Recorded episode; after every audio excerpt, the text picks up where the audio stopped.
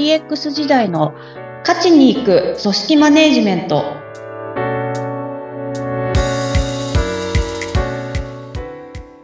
お疲れ様です。株式会社ダズリ代表取締役鈴井千明です。インタビュアーの土井さとみです。どうぞよろしくお願いいたします。よろしくお願いいたしますえー、筒井さんにデジタル周りのあれこれをお話聞いてもらっているんですが、えー、LINE をですね、マーケティングとか、まあ、囲い込みとか、会員管理に使うっていうことが増えましたよね。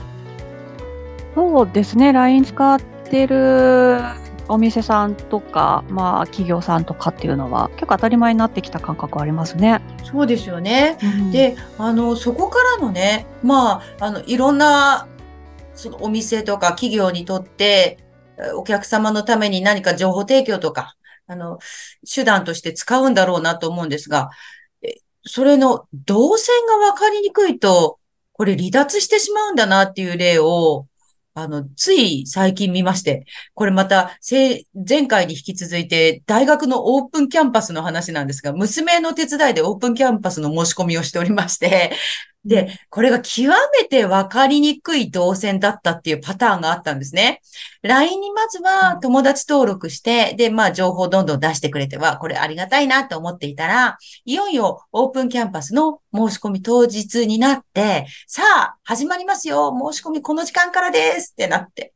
で、その申し込みのこうボタンを押すと、さらにそこからの動線が極めてわかりにくくてですね、もう、え、これどうすればいいんだろうっていうふうに迷子になっちゃったんですよ。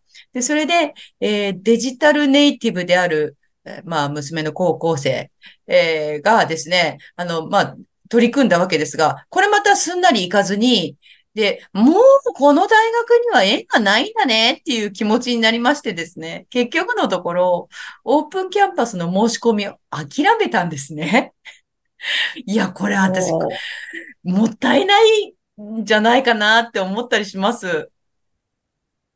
いや、この話ちょっとすごいですね。なんかこう、離脱どころじゃないじゃないですか、大学からしてみたら。そうですね、離脱どころじゃない。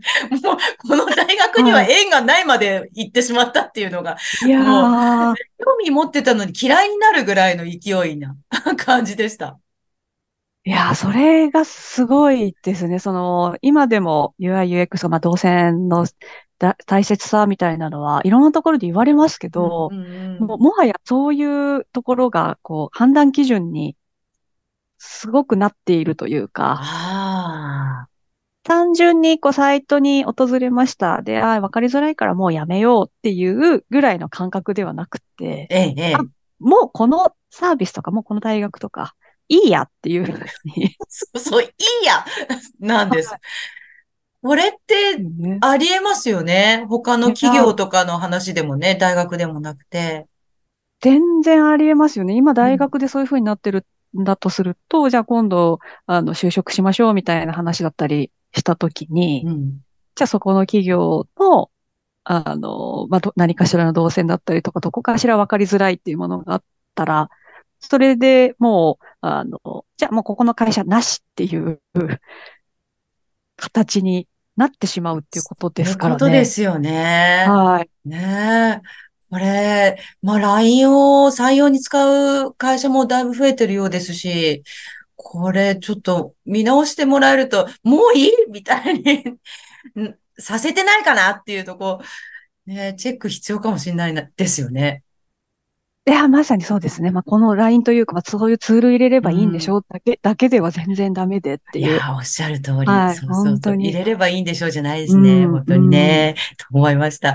はい。さて、えー、プロジェクトマネジメントとはをテーマに、筒井さんにお話を伺っていますが、今日はですね、プロジェクトチームの作り方の2回目です。はい。さあ、いざ、この、まあ、プロジェクトチーム、えー、メンバーをアサインしました。その後のお話ということになりますね。そうですね。あのまあ、プロジェクトをやり始める本当に最初っていうか っていうところにはなりますけど、比較的プロジェクト自体が、あの、初めましての方と一緒にやる側面が多いですっていうのは、どこかの回でもお伝えしたかなと思うんですけど、はい。あの、まあ、そそういった中で、じゃあどうやってチーム？でやっていくの？みたいなのは、あの、まあ、自分自身もすごい悩むところでもありますし、うん、あの、皆様も気になるところなのかなっていうふうには思ってますかね。そうですね。初対面ですもんね。うん。うん、それで、まあ、目的があって、そこにみんなでちゃんと進むようにするためには、やっぱりこう空気感みたいなもの必要ですよね。そうですね。なんで本当に、あの、じゃああなたたちこれからチームだからって言われてもいきなりじゃ本当にチームみたいにな 動けるかって言われると全くそんなわけはなく。そう、人間だもの。はい、そうなんです。人間なんでっていうところがあるんですけど、あの、まあ、ことを私に関してで言うと、やっぱりそのチームでやりましょうって言って、一番最初にやっぱ思うところで言うと、その自分一人ではやっぱ成立しないんだっていうところが、あの、大前提にしているところかなっていうのはありますかね。んなんかその、ここのチーム、まあ、何、目的に、あの、たどり着く、目的地にたどり着くために集まった人たちっていうふうに考えると、じゃあここの、あの、誰かが欠けても到達できないっていうような話にはなるので、あの、自分一人でやってることっていうよりも、この全チームの全員でたどり着くためにはどうするか。で、じゃあ誰々さんができないんだったらどうやって、あの、フォローをしていくか、みたいなところを考えるっていう、そういったところからのスタートっていう感じですかね。あの、お互いへの信頼感とか、例えばまあなんか、ある程度の気持ちのいい距離感みたいなものっていうのは、どんな風にして作ればいいんですかね？ああ、もうなんでそこら辺も最初はもうかなり探り探りなんで。やっぱり、そうですよね。相手がどういう人かもわからないですもんね。そうなんですよ。全くわかんないので、本当にあの、まあ、言葉選ばずに言うと、その信頼に値するのかっていうところお互いにわかんないじゃないですか。確かに、それはそうです。はい。うん、はい、なので、そこはもう進みながら、あの、やっていくっていう形にはなるんですけど、まあ、本当におっしゃってくれた通り、初めのうちは全然そういったチーム、チーム感だったりとか、あとはこのチームこういう色があるよねっていうのもないので、あの、とにかくこれから一緒にここの目的地に向かっていくんだっていうのを意識をまあ大大事にする。それぞれが大事にする。で、チームとしても大事にするっていうような、うん、そこが必要になってくるのかなっていうところですね。ああ、チームとしてもってとこ大事ですね。リーダーだけが一生懸命、こう、やるぞみたいになってて、はい、チームのみんなも同じ熱量がないと、うまく機能しないような気もします。あ、本当にでもそこはそうなんですよ。はい。あの、誰か一人かけててもやっぱり、うん、そこだけ、一人かがそういう意識が持てないだけで、ちょっとやっぱり違うチームの色になってしまうので。ああ、一人だけ温度感低いだけでダメだったりするんですね。はいはいそうなんですよ。まあ不思議なことになんですけど。ええー、冷やしちゃうんだ。全体の気温を。もう全然ありますね、そういうことが。だから人間って集まった時のこう、なんていうんですか？あの、また違う、その個性とはまた違うものが出てくるっていう感じになると思うんですけど、その組み組み合わせ次第でどうとでもなるんだなっていうのは思ったりはしますね。ええー、例えばまあちょっとそのチーム感出れば、あの、仕事しやすくなると思うんですけど、チーム感出しやすいなんかポイントみたいなものっていうのはありますか、ええーと、そうですね。まあまた、本当にいつもながら野球のみたいな待ってました、監督。はい。野球のというか、あの、まあ私はあの、好きなチームがいくつかあってみたいな話で言うと、そこのチームが好きな、あの、ファンの人同士って、やっぱ仲良くなるというか。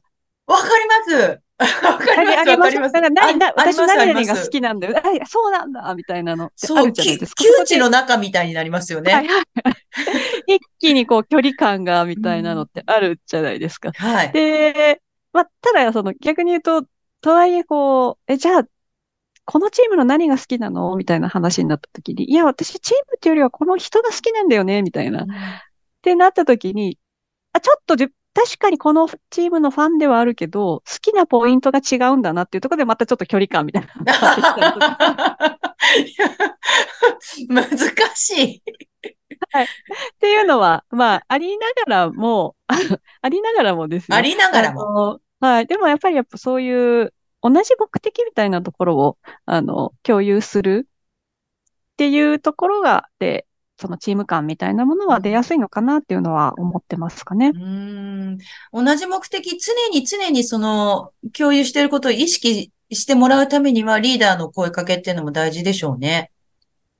あ、まあ本当そうですね。リーダーの人が、その、方向性だったりとか目的地みたいなところを常に言い続ける、あの、まあ例えば企業とかであればミーティングとかで、ここだよねっていうところを示し続けるみたいなところで、あの、一見、なんだろう、同じことを毎回言ってもどうなんだみたいな風に 思われたりとかはするかもしれないんですけど。ありそうですね。はい。でもやっぱり大事なんですよね、そういうことが。うん、もう、はい、口酸っぱくして言うみたいな感じですね。うんうん、また同じこと言っているよ、リーダーみたいな感じですね。はいはい。そうなんです。そう思われるかもしれないんですけどっていう。結構目的はやっぱりぶれやすかったりとか、まあ変わっていったりするっていうのもあるので、うんうんうん、常にそういったところを示すっていうのは、やっぱり大切なお仕事なのかなっていう気はしますね。そろそろお時間になりました。今日はプロジェクトチームの作り方第2回でした。筒井さんはプロジェクトマネジメントのについてのセミナーを開催しています。